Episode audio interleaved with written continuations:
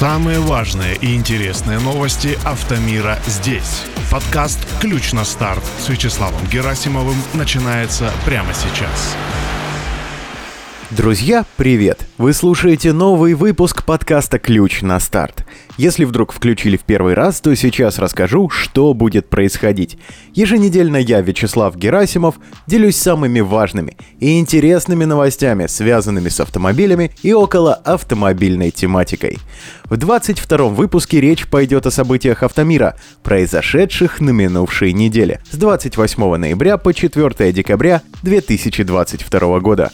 Вот несколько тем из сегодняшнего выпуска. Расскажу, как продавались новые автомобили в ноябре.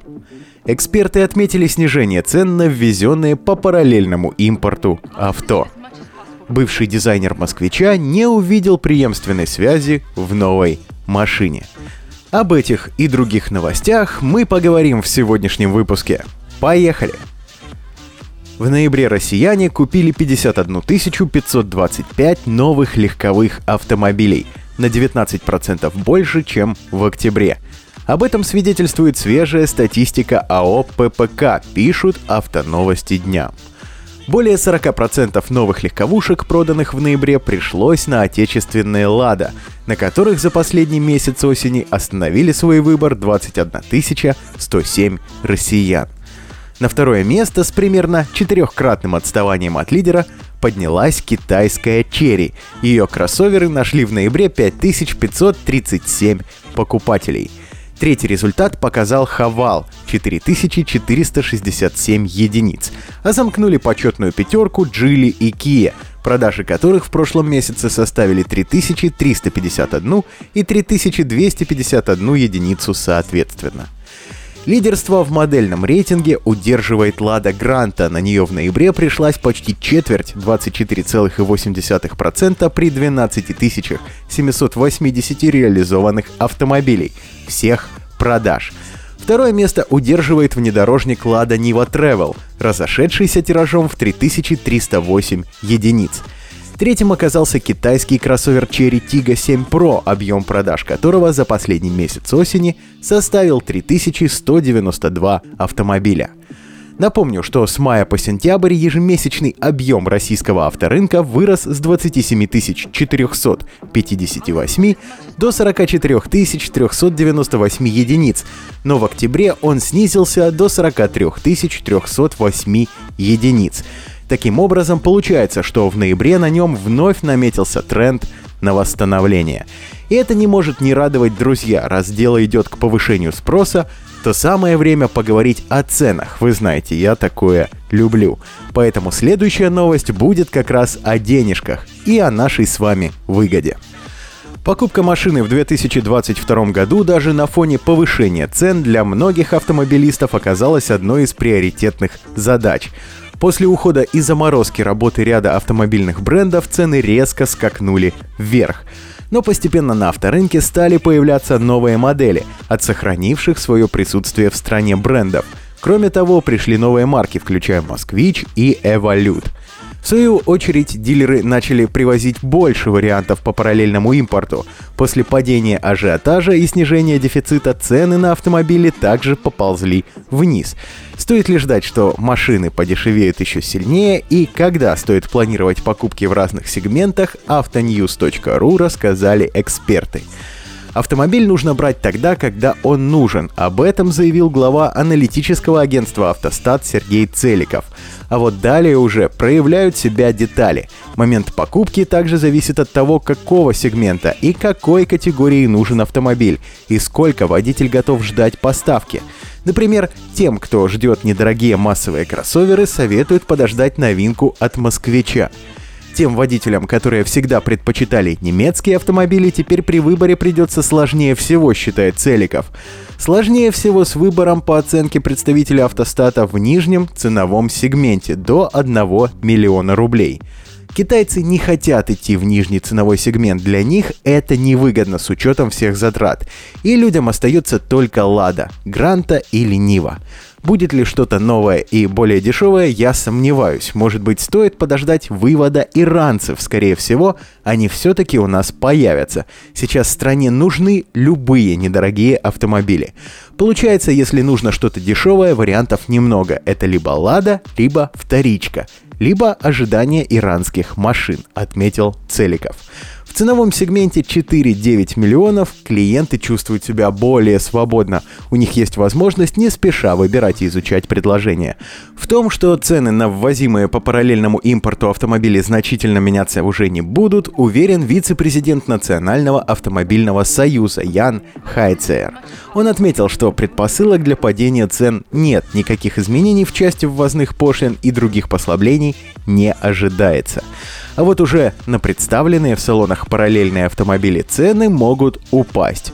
Но только потому, что изначально завышенные ожидания продавцов не оправдались. Будем надеяться, что хотя бы наши с вами ожидания оправдаются, уважаемые слушатели.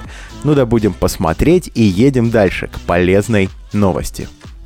Рано или поздно начинает ржаветь любой автомобиль. Автоэксперты портала NJ Car рассказали, как можно защитить кузовные детали машины и отсрочить появление коррозии.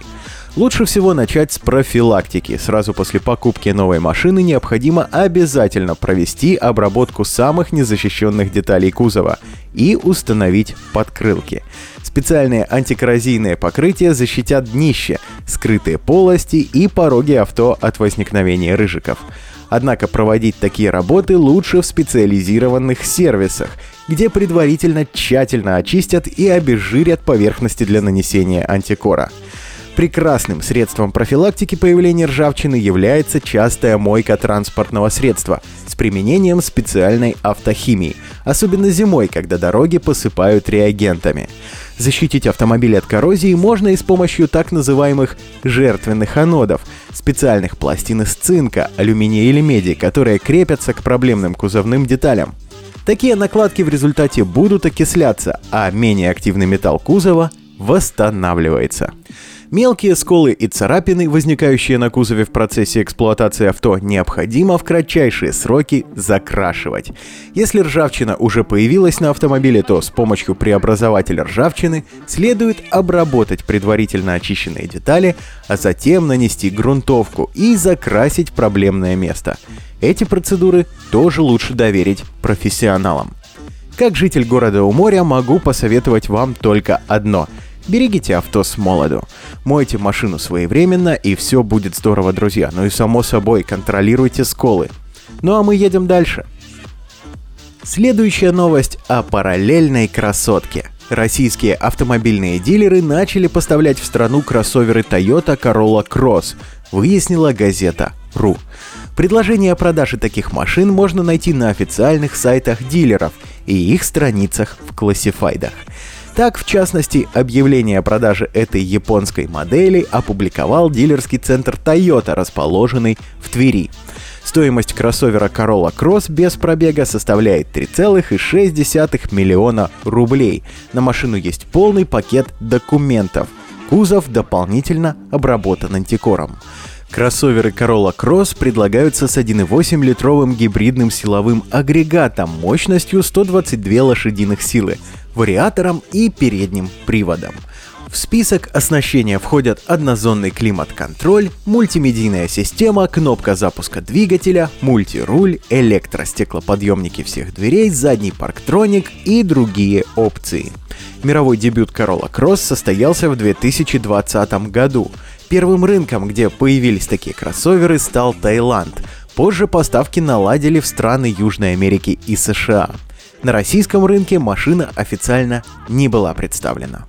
Хочется сказать пару красивых слов о буквально прошлогодних ценах на ту же Камри. Ну да тут либо хорошо, либо ничего. Однако присмотреться к авто в любом случае стоит. Как говорится, машина вид имеет. А мы едем к финальной новости – Новый автомобиль «Москвич», выпускаемый на одноименном столичном заводе, выглядит современно. Но у модели есть дизайнерские недостатки.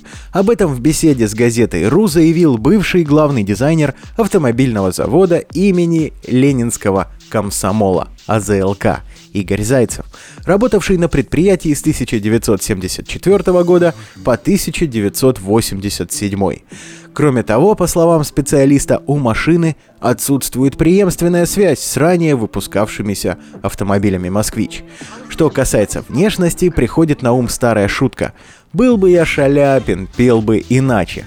В целом автомобиль выглядит неплохо, но есть над чем работать. В этой машине есть традиционная китайщина. Если вы посмотрите сбоку, то увидите две косые подштамповки на дверях. Одна из них, с моей точки зрения, лишняя. Ее следовало бы убрать. Есть другой вариант решения этого недочета. Верхняя линия должна каким-то образом соединяться с нижней. Другими словами, визуально быть замкнутой. Можно еще слегка изменить форму бампера, сказал Зайцев.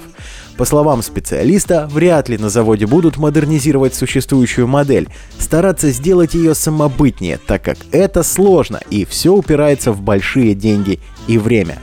Чтобы изменить бампер, мало нарисовать картинку, необходимо подготовить технологии, перенастроить оборудование, изменить штампы, сказал Зайцев. Все это требует огромных ресурсов и занимает не один день, признал эксперт. Нынешний автомобиль «Москвич» ничего не имеет общего с моделями прошлых лет. Нет никакой преемственности, связи с теми машинами, которые выпускались раньше. Тем более, раньше в модельной гамме не было кроссовера, подытожил собеседник. Эту новость, друзья, я подытожу философским вопрошанием в пустоту. А плохо ли, что новый «Москвич» не имеет преемственности и связи со старыми машинами производства АЗЛК? Ответа, само собой, не будет. Ну а на этой неделе тем временем у меня все. С вами был Вячеслав Герасимов, подкаст «Ключ на старт». Напоминаю, все анонсы и важные события недели публикуются в телеграм-канале и в сообществе подкаста ВКонтакте.